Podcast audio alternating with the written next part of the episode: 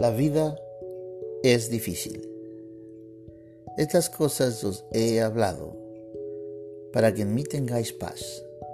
En el mundo tendréis aflicción, pero confiad, yo he vencido al mundo. Pienso que usted estará de acuerdo conmigo que los últimos meses han revelado una tremenda verdad acerca del mundo en que vivimos. La vida está cada vez más difícil.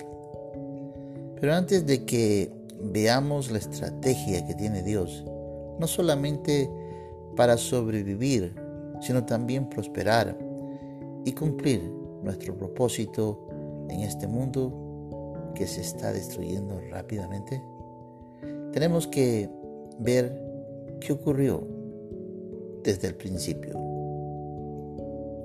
La respuesta está en la palabra de Dios, la Biblia. Por tanto, como el pecado entró en el mundo por un hombre, y por el pecado la muerte, así la muerte pasó a todos los hombres, por cuanto todos pecaron.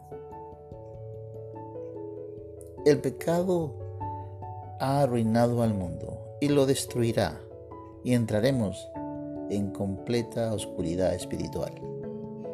No hay manera alguna de poder cambiar el tremendo daño hecho a nuestra sociedad, nuestras familias e incluso a nosotros mismos. Ni usted, ni yo, ni nadie podrá hacer nada. Solo Jesús puede. ¿Alguna vez ha estado en completa oscuridad?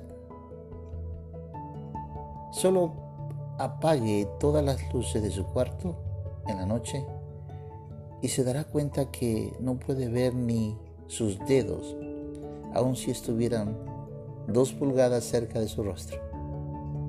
Luego, encienda una pequeña vela.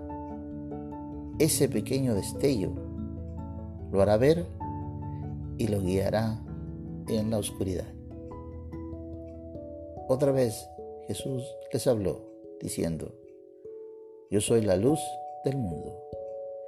El que me sigue no andará en tinieblas, sino que tendrá la luz de la vida. Pensemos de esta forma. Si Jesús no resucitó, la decisión es fácil. Podemos decir, no creo en Jesús. Pero si Él resucitó, tenemos que tomar una decisión sumamente importante, porque está en juego la vida o la muerte eterna, la comunión para siempre con Dios o la separación para siempre de Dios. No tenemos mucho tiempo. ¿Cuál será nuestra decisión?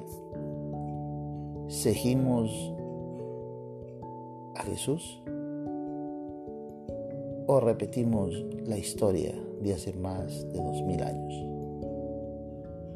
Lo crucificamos.